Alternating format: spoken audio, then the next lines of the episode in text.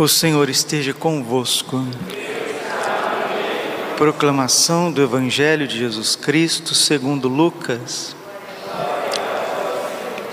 Naquele tempo disse Jesus: Ai de vós, fariseus, porque pagais o dízimo da hortelã, da arruda e de todas as outras ervas, mas deixais de lado a justiça e o amor de Deus. Vós deveríeis praticar isso sem deixar aquilo de lado. Ai de vós, fariseus, porque gostais do lugar de honra nas sinagogas e de seres cumprimentados nas praças públicas. Ai de vós, porque sois como túmulos que não se veem, sobre os quais os homens andam sem saber. O mestre da lei tomou a palavra e disse: Mestre, falando assim, insulta-nos também a nós. Jesus respondeu: Ai de vós também, mestres da lei, porque colocais sobre os homens cargas insuportáveis e vós mesmos não os tocais nessas cargas nem com o dedo somente. Palavra da salvação. Ave Maria, cheia de graça, o Senhor é convosco. Bendita sois vós entre as mulheres. Bendito o fruto do vosso ventre, Jesus. Santa Maria, Mãe de Deus, rogai por nós, pecadores, agora e na hora de nossa morte. Vinde, Espírito Santo, vinde por meio da poderosa intercessão do Imaculado Coração de Maria, vossa amadíssima esposa. Podemos sentar um instantezinho. Jesus, manso, humilde coração. É o que nós estamos ouvindo na primeira leitura da carta aos Romanos. Romanos capítulo 2, versículo 9. Tribulação e angústia para toda pessoa que faz o mal primeiro para o judeu, depois para o grego. Glória, honra e paz para todo aquele que pratica o bem, primeiro para o judeu, mas também para o grego, porque o Senhor vai pagar a cada um conforme as suas obras. E hoje, dia 13 de outubro, um dia muito especial para nós católicos, em 1917, Nossa Senhora aparecia a sexta vez em Fátima, e nesse dia 13 de outubro ela aparece como Virgem do Carmo, e ao seu lado aparece também São José com o menino Jesus no colo. Essa aparição de Nossa Senhora, vestida como Senhora do Carmo e São José, quer nos mostrar a Sagrada Família, que a família seria atacada no século 20 e 21 sem precedentes e que Nossa Senhora, como mestra da vida interior e como e São José, como grande protetor da vida humana, daquilo que Deus tem de mais precioso, ele estaria ao nosso lado. Portugal é um berço católico e também hoje a igreja celebra a memória de uma beata não tão conhecida aqui no Brasil, mas precisa ser mais conhecida, amada para que os seus ensinamentos e a sua vida seja também exemplo para nós cristãos. É a beata Alexandrina de Balazar. Ela nasceu, sim, em 1904 em Balazar, Portugal. Morreu em 1955. Viveu 51 anos. E qual que é o diferencial da vida desta jovem? é que uma vez ela estava num sobrado, numa casa, e um homem mau, um homem de mau caráter, né, instigado pela tentação, procurou violentar a irmã de Alexandrina e também Alexandrina. E ela, para não perder a sua pureza, para não ser estuprada, violentada, ela pulou de um sobrado, né, mais ou menos uns 10 metros, e no que ela pulou, ela sofreu uma amidalite, uma mielite, mielite, que é uma, uma fratura na coluna, mielite. Ela sofreu uma mielite e aí ela vai ficar paraplégica para o resto da sua vida. E ficando paraplégica, o Senhor Jesus leva a um quartozinho da sua casa e esse quarto tinha a abertura da janela para o sacrário ali começa as experiências místicas da Beata Alexandrina. Ela viveu para Jesus no Santíssimo Sacramento, viveu a paixão de Cristo no seu corpo, como está em Colossenses capítulo 1, versículo 24, completo na minha carne aquilo que falta a paixão do meu Senhor pelo seu corpo, que é a igreja.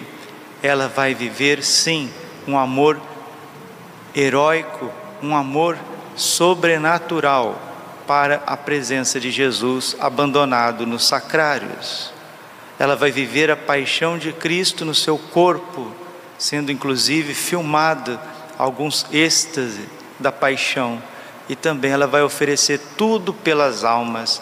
Essas foram as três grandes paixões, os três grandes amores da Beata Alexandrina: Jesus no Santíssimo Sacramento, a paixão de Cristo e a salvação das almas. Experiências místicas fantásticas, acompanhada pelos seus diretores espirituais, inclusive o Padre Pinho, que era um padre jesuíta, muito esmerado, que escreveu um belíssimo livro, só tem em português lusitano, chamado No Calvário de Balazar, e que foi também levando-a a entregar a sua pureza, a sua castidade, como terciária salesiana, salesiana. Então é uma filha de Dom Bosco. A Beata Alexandrina é uma filha também de Dom Bosco, porque ela se uniu à família salesiana como terciária. Ela viveu 51 anos. Mas o que é diferencial na vida desta beata portuguesa? É que na numa sexta-feira santa, né, dia 27, 27 de março de 42, numa sexta-feira santa, Jesus disse para ela que ela nunca mais voltaria a comer e a beber absolutamente nada. Que Jesus faria um milagre tão grande na vida dela que ela viveria somente do Santíssimo Sacramento do altar. E assim foi. Foram 13 anos e sete meses se alimentando somente da Eucaristia, do corpo, sangue, alma e divindade de Jesus comprovando aquilo que está no Evangelho: a minha carne é verdadeiramente uma comida, o meu sangue é verdadeiramente uma bebida. Quem come a minha carne e bebe o meu sangue permanece em mim e eu permaneço nele.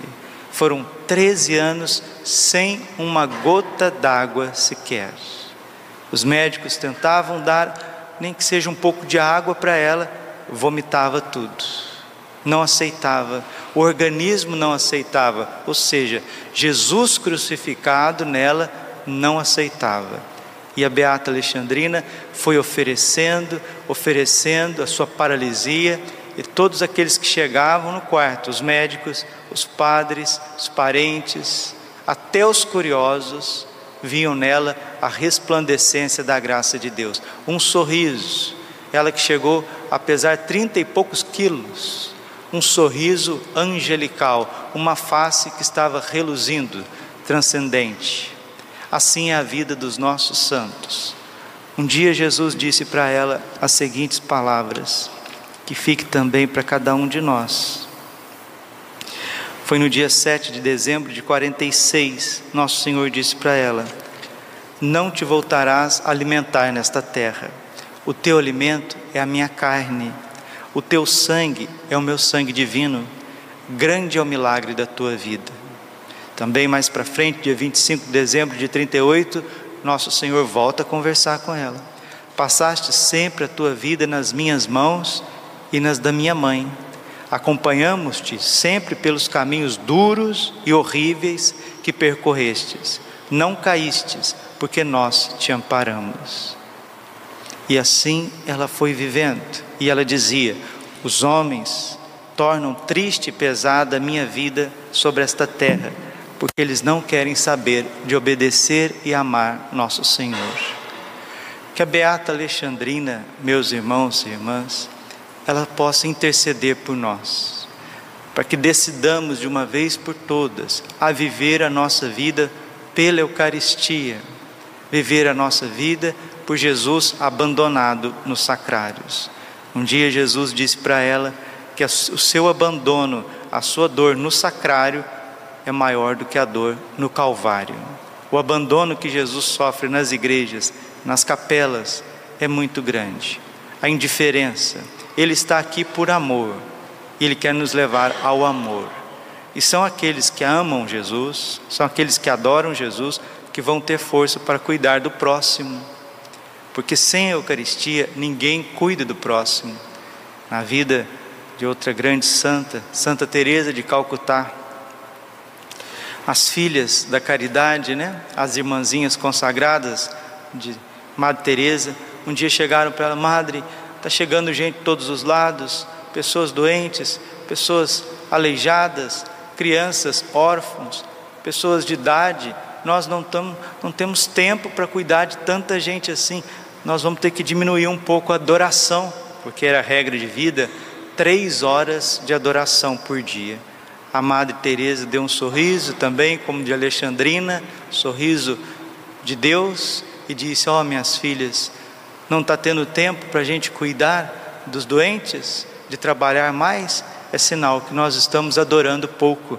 Vamos acrescentar mais uma hora na nossa vida de adoração. E de três passou para quatro horas de adoração diária. E essa adoração diária é que sustentou Madre Teresa de Calcutá e a Beata Alexandrina, mesmo paraplégica, mesmo sem mexer, quando vinha a quinta-feira, a hora da Passio Domini, na parte da, da noite, ela começava a se contorcer na cama e milagrosamente, porque ela não se movia, ela descia da cama. Descia na cama e começava a se rastejar pelo quarto, vivendo a paixão de Cristo no seu corpo, na sua alma. Foi coroada misticamente de espinhos, suou sangue, viveu a paixão de Cristo. Morria e viveu 13 anos da Eucaristia. Assim também como a beata, já santa, graças a Deus, Santa Ângela de Folinho, viveu 12 anos somente da Eucaristia. Santa Catarina de Sena viveu oito anos somente da Eucaristia. Teresa Newman viveu 36 anos de Eucaristia. Mais recente, uma outra também venerável que está em processo de beatificação na França, Marthe Robin, viveu 51 anos de Eucaristia. E aqui no Brasil, pouquíssimo conhecido de nós, aqui no Brasil, Floripes de Jesus, né? de Rio Pomba, perto de Juiz de Fora, ela viveu também 50 anos somente da Eucaristia. Floripes de Jesus, mais conhecido como, como Lola, Lola, viveu 50 anos da Eucaristia. O que, que o Senhor quer nos mostrar com isso? O que, que Ele quer nos mostrar com isso? Que aqueles que se aproximam do seu corpo, do seu sangue, têm força, têm vigor, têm boas obras, conseguem viver além dos problemas, conseguem viver além das dificuldades. E é isso que nós estamos fazendo aqui. Vamos oferecer esta Santa Missa em honra a São José, que veio abençoando o mundo nesta última aparição, 13 de outubro de 17. Alexandrina também foi porta-voz de Nossa Senhora para que o Papa Pio XII, no ano de 1942, pudesse consagrar o mundo ao coração imaculado de Maria. Ela foi porta-voz de Nossa Senhora, dizendo ao seu diretor espiritual, escrevendo cartas ao Papa Pio XII. É assim, Deus faz grandes coisas através de pessoas bastante frágeis, e o seu corpo e o seu sangue continua sendo o sustento da igreja. A pergunta é: nós valorizamos o Santíssimo Sacramento, nós vivemos para o Santíssimo Sacramento, nós adoramos o Santíssimo Sacramento. A paixão de nosso Senhor Jesus Cristo, ela é vivida na nossa vida.